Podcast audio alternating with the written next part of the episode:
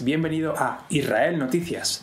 En el día de hoy hemos recibido todos vuestros vídeos y todos vuestros retos y estamos muy contentos que día a día podáis hacer cosas para Dios. Bueno, hoy en nuestro país, en Israel, tenemos la última actualidad, las últimas noticias, todo lo que pasa ahora mismo ya nos está llegando para nosotros informarlo.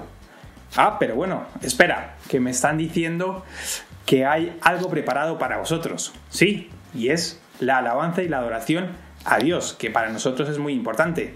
Así que nada, ya sabéis, si estáis sentados en vuestros sofás, ya sabéis, levantaros, levantar las manos y poneros a adorar. Dentro vídeo.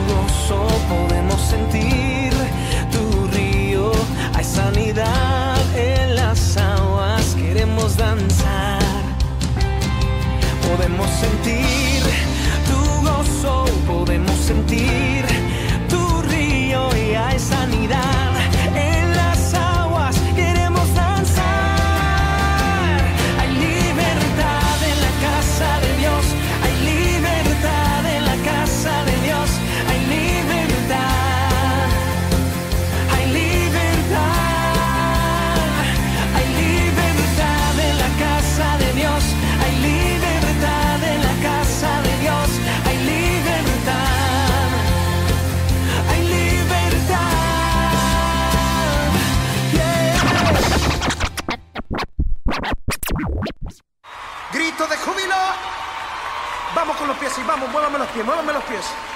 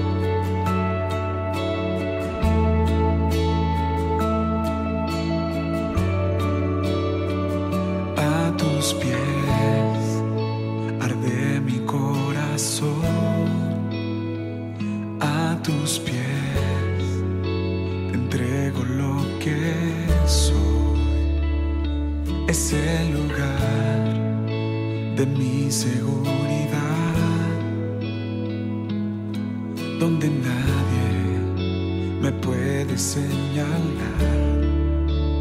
Me perdonaste, me acercaste a tu presencia, me levantaste, hoy me postro a adorarte. No hay lugar más alto, más grande que estar a tus pies, que estar a tus pies, no hay lugar más alto, más grande, que estar a tus pies, que estar a tus pies. Cristina Clario.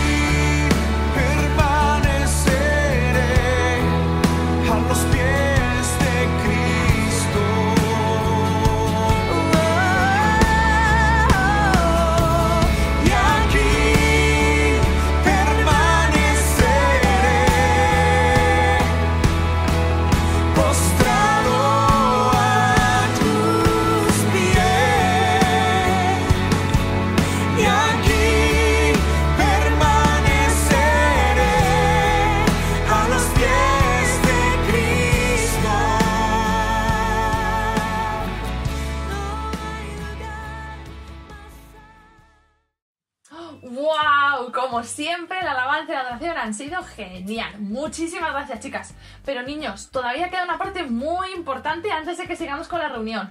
Tenemos que orar, ¿vale? Así que ahí donde estáis en casa, todos papis, niños, vamos a cerrar los ojos y vamos a orar. Señor Jesús, te damos muchísimas gracias por otro domingo más. Te damos gracias porque eh, podemos tener una reunión online, porque podemos tener una casa, porque tenemos un montón de juegos. Señor, gracias por las herramientas que nos das.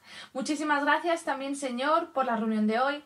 Te pedimos que podamos aprender un montón de cosas sobre ti, que podamos también disfrutar y pasárnoslo bien. Señor, eres el Dios más grande que existe y queremos darte muchísimas gracias. En el nombre de Jesús, amén. Y ahora sí, niños, volvemos con David. Bueno, y vamos con la primera noticia de hoy. ¿Os acordáis de José? Sí, José, el hijo de Jacob. Sí, Jacob, el padre de José, el cual Dios cambió su nombre a Israel. Y es por eso, gracias a Jacob, que le debemos el nombre de nuestra nación. Y siempre se lo agradeceremos. Bueno, pero ese no es el caso. El caso es que José era muy envidiado por sus hermanos. La relación que tenía José y sus hermanos no era muy buena, que digamos. Espero que tú y tus hermanos os llevéis bien, porque como sea como José, mal vamos. ¿Y por qué se llevaban tan mal? Pues porque le tenían mucha envidia. Jacob, su padre, tenía a José como su favorito, era el favorito de su padre, y le regalaba muchas, muchas, muchas cosas. ¿Cómo te sentirías si a ti, tu padre, te regala nada, por decir algo, y a tu hermano le regala un montón de juguetes, una túnica, una Biblia. Hombre, pues te daría un poquito de envidia, ¿no? Te daría, y oye, ¿y por- ¿a mí por qué no me ha regalado nada? Entonces, todos los hermanos de José le tenían envidia y odio. Y encima José no era un chico muy calladito. No, no, no, no era humilde ni callado, no. Siempre si podía se lo restregaba en la cara, diciendo hasta que había soñado que sus propios hermanos le iban a servir y se iban a arrodillar ante él. Normal, yo creo que cualquiera de nosotros, tarde o temprano, le acabaríamos odiando, ¿no? Pero eso no es lo más grave, lo más grave es que sus hermanos le tuvieron tanto odio que decidieron venderlo como esclavo sí que tenían que odiarlo mucho, porque para venderlo como esclavo, y es ahí donde entra nuestro equipo de investigación, que ha estado investigando sobre estos hechos. Y para ello tenemos a nuestra corresponsal, Daniela Castro, que la conocéis muy bien, se ha ido hasta Israel y ha investigado y ha hablado con los hermanos de José. Esto es lo que nos cuenta Daniela. Muchas gracias David por el pase, así mismo es. Estamos aquí reportando desde nuestros estudios en el desierto de Canaán para ustedes, nuestro televidente, ya que estamos muy interesados en este caso de este joven José, al cual sencillamente durante mucho tiempo hemos tratado de buscar dónde está actualmente. Pero muchas de esas eh, pistas que hemos tenido nos llevan a calles sin salida. Algunas de ellas nos llevan a, acercarnos un poco más de su paradero. Hemos buscado durante mucho tiempo, pero como ustedes saben, actualmente Canaán vive una situación bastante difícil, ya que estamos en sequía y el calor es sencillamente inaguantable. Hemos tratado de caminar muchas calles para buscar que alguna pista que nos lleve a algún familiar, ya sea alguno de sus hermanos, y bueno, debo decir que estamos muy contentos en saber de que una de estas pistas finalmente nos lleva a conocer a uno de sus hermanos y él está aquí en el estudio para contarnos qué ocurrió con José. Adelante, Rubén. Buenas tardes, Rubén. Bienvenido al estudio. Buenas tardes, Daniel. Es un placer estar aquí, estar aquí en PKPC Studios. Así es. Muchísimas gracias primero que todo por venir, ya que sabemos que actualmente el país vive un- un- una situación bastante crítica. No hay comida, no hay trigo y el calor, bueno, ya sabemos que es insoportable. A ver, cuéntanos un poco, Rubén. Estamos muy interesados en la historia del joven José. Cuéntanos qué tal es tu dinámica en la familia. Bueno, yo soy uno de dos hermanos, eh, bueno, 11 ahora. Eh, mi hermano menor, José, pues no sabemos nada de él. Eh, y la verdad podría decirte un poco más, pero no quiero. Buah, lo entendemos, pero sabemos que algo ocurrió con ustedes, un hecho que cambió la manera que veían a su hermano José. Cuéntanos un poco. Mira, José era un buen muchacho, eh, nos ayudaba de vez en cuando, pero como cualquier hijo menor era el preferido de mamá y papá. Mamá y papá se estaban poniendo más viejos, trabajábamos todo y José, pues, honestamente, lo mimaban mucho. Nos daba un poquito de celos, un poquito de envidia, pero el colmo de todo fue cuando un día le regalaron un abrigo que quería yo. Ya. Así mismo es. Nos cuentas que este abrigo hizo que tú y todos tus hermanos veían a José de una manera totalmente distinta. Bueno, sí, claro. O sea, a él le dieron un abrigo, a nosotros nos daba más trabajo. Eh, ahí empezó un poquito todo, pero un día, después de trabajar en el desierto todo el día, eh, estamos llegando a casa para, para almorzar con la familia. Y viene el José y dice, oye, he tenido un sueño que ustedes se postraban delante de mí. Y tristemente mm, no sentó muy bien. No sentó muy bien. ¿Y qué sucedió luego de este sueño que tuvo José? Uno de nuestros hermanos eh, decidió matarlo. Wow. Ahora, Pero he escuchado que tú impediste eso. yo no quería matarlo, eh, pero claro, somos, aparte de José, 11 hermanos, esto es mayoría gana. En cuanto habían 6, ya mi voz no, no decía mucho. Claro. Eh, efectivamente, eh, justo fuimos, lo, enga- lo engañamos para que salga, salió y ahí lo íbamos a matar y fue cuando pude decir algo, gracias a Dios, porque si no, la sangre de José estaría en mis manos. Exacto. ¿Y qué pasó en ese momento? A partir de allí, ¿cuál fue el siguiente paso? Pues decidimos engañar a mamá y papá, lo tiramos en un pozo eh, y manchamos su, su abrigo con sangre. Eh, le dijimos a mamá y papá que lo atacaron y que ya estaba muerto. En realidad lo que hicimos fue cogimos y lo vendimos a, a un, a una gente que, que se llevaba y, eh, a personas como esclavos y esa fue la última vez que lo vimos. Vale, entonces tú y tus hermanos jamás volvieron a tener contactos con, es- con, este, con tu hermano. Para nada. Pero entiende mi posición, o sea, era o venderlo o matarlo. Bueno, te decimos que desde aquí, desde el estudio, vamos a hacer todo lo posible para recaudar mucha más información y así saber el paradero de José. Si puedo ayudar en algo, pues sé que esos esclavos muchos iban rumbo a Egipto, pero de ahí, de aquí a Egipto hay muchos pueblos, entonces no te podría ayudar más. Vale, muchísimas gracias Rubén por venir, te damos las gracias por venir y tomar de tu tiempo para estar hoy aquí. Sabemos que hace muchísimo calor afuera y bueno, una vez más, si tenemos algún tipo de información, si alguno de nuestro- nuestros televidentes sabe el paradero de este joven, nosotros sinceramente te lo haríamos llegar. La verdad, muchas gracias porque me tengo que ir, que tengo un hijo de dos años que no sé qué darle de comer y gracias a ustedes. Muchas gracias. Te damos el paso a ti, estudios. Eh, David, bueno, así donde lo vieron, sencillamente esto es la información que tenemos con respecto al caso de José y te damos el paso a ti, David. Hasta luego. Bueno, Daniela, qué pedazo de información. Muchas gracias por tu trabajo. Y bueno, aquí no acaba esa historia. Es que nuestro equipo de investigación es maravilloso y se esfuerza muchísimo. Y tenemos nuestra corresponsal Belén Martínez, nada más y nada menos que en Egipto, al otro lado de Israel, muy cerquita de Daniela. ¿Y por qué está en Egipto? Bueno, porque ahí se encuentra nuestro amigo José. Nos va a contar un poquito cómo se encuentra. Adelante, Belén. Ya. Hola, ¿sí? Conectamos directamente desde Egipto. Nos encontramos en uno de los jardines del rey. Por eso no es todo desierto lo que veis. Ahora mismo estamos en uno de los mejores jardines que tienen en Egipto. El mismo José se encuentra aquí y hemos podido contactar con él para hacerle una entrevista y que él mismo nos cuente las buenas noticias. Vamos a empezar con la entrevista. ¿Cómo estás, José? ¿Qué tal la vida en Egipto? Pues, pues la verdad es que muy bien, porque hemos ido ascendiendo de categoría, he ido ascendiendo de categoría desde que llegué aquí, llegué como esclavo y ahora soy el príncipe de Egipto y estamos muy bien mi familia y yo. Bueno, más o menos sí conocíamos tu situación, sabíamos que fuiste muy odiado por tus hermanos, pero queríamos preguntarte a ti directamente, ¿cómo, cómo has llegado hasta este puesto, a ser la mano derecha del mismo faraón? Pues mis hermanos me tenían bastante envidia y por esa razón un día me tiraron a un pozo y me vendieron unos esclavos. Por suerte y gracias a Dios no me, no me mataron, sino que me vendieron por, por unas piezas de plata. Eh, era, me vendieron unos, eh, a unos traficantes de esclavos y eh, fui vendido al, al general de- del faraón.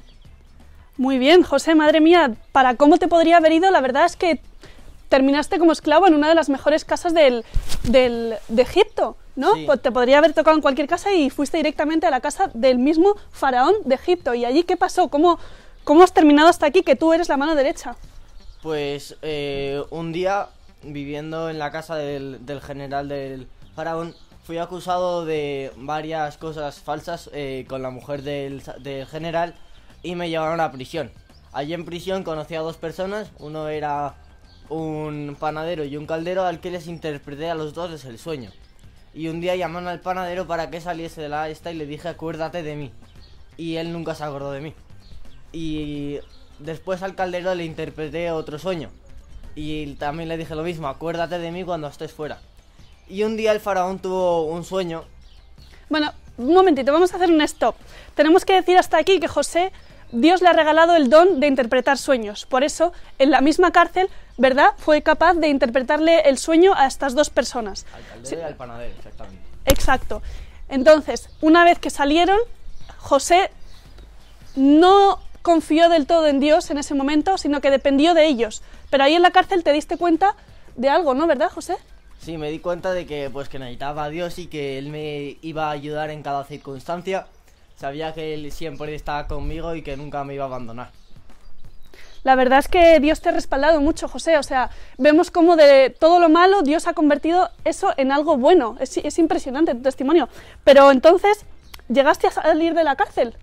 Sí, entonces eh, me quedé aquí en esta parte que el caldero salió de la cárcel y le dije acuérdate de mí. Y cuando él fue a servirle, el copero, perdón, cuando fue a servirle eh, las copas al rey, el rey le eh, estaban hablando sobre uno- unos sueños y le dijo a los, a los adivinos del faraón que si no se los interpretaba los iba a matar a todos. En ese momento el copero se acordó de mí y sabía que yo podía interpretar los sueños del, del faraón. Y dijo que conocía a una persona, un esclavo que estaba en la cárcel, que podía interpretar los sueños del faraón. Pero cuéntanos, ¿cuáles eran esos sueños que tanto angustiaban al faraón? Pues el faraón soñó sobre siete vacas gordas, en plan con- eh, llenas de comida que estaban bien, y después con siete vacas flacas que no tenían alimento suficiente. Eh, pues ese era el sueño del faraón y tenía que interpretarlo. Bien. Y entonces, ¿qué, qué interpretaste tú de esos sueños? ¿Por qué el faraón se angustiaba tanto? Porque el sueño interpretaba que las siete barca- vacas gordas, las que tenían comida, inter- eh, querían decir que había siete años de con, con buen ¿Con mucha prosperidad? con mucha prosperidad, con que les iba a ir bien, y las siete vacas flacas, que no tenían mucho alimento, eran siete años que iban a ir bastante mal. Vamos a hacer un resumen para que los niños se enteren bien de lo que queremos decir. El faraón estaba soñando que eh, había siete vacas gordas, ¿verdad? Y, y siete vacas flacas, ¿no? Y entonces las vacas flacas se comían a las gordas. Y el faraón constantemente y todas las noches tenía este sueño. Resulta que encontraron a José que logró interpretarle esos sueños y se dieron cuenta de que era el mismo Dios que estaba avisando al faraón de lo que estaba por suceder los siguientes 14 años. Resulta que los siguientes siete años iban a ser siete años muy buenos, pero los siguientes siete iban a ser muy malos, de mucha hambruna. La gente lo iba a pasar mal porque no iba a haber comida suficiente. Pero entonces, gracias a que Dios se lo reveló al faraón y que utilizó a José para interpretarlo, pudimos, la gente de Egipto pudo eh, encontrar una solución. Entonces Dios le puso a faraón en su corazón que tenía que encontrar a una persona para eh, llevar a cabo, para que esta situación no fuera más y la gente de Egipto no sufriera. Entonces, ¿cuáles fueron las medidas que tomasteis? ¿Fuiste tú la persona elegida, José? Pues sí, el Señor me... eh, gracias a Dios el faraón me eligió, el Señor se lo puso en su corazón y mi, pro- eh, función era guardar e interpretar los sueños del faraón y guardar la comida suficiente para esos próximos siete años que iban a venir de mucha hambruna. Madre mía, tienen que ser almacenes muy grandes de comida. Pues, Pero por lo que veo y por cómo vives, no te ha ido nada mal, José. pues no, porque Dios siempre ha estado conmigo, me ha respaldado en cada año desde que fui vendido a los, a- a- al, al general hasta ahora que soy el príncipe de Egipto. Madre mía, José, Dios te ha respaldado muchísimo y se nota que tú nunca has dejado de confiar en Él, porque incluso en la cárcel uno se siente muy, muy solo, pero no has dejado de confiar en ningún momento y por eso Dios te ha traído hasta aquí.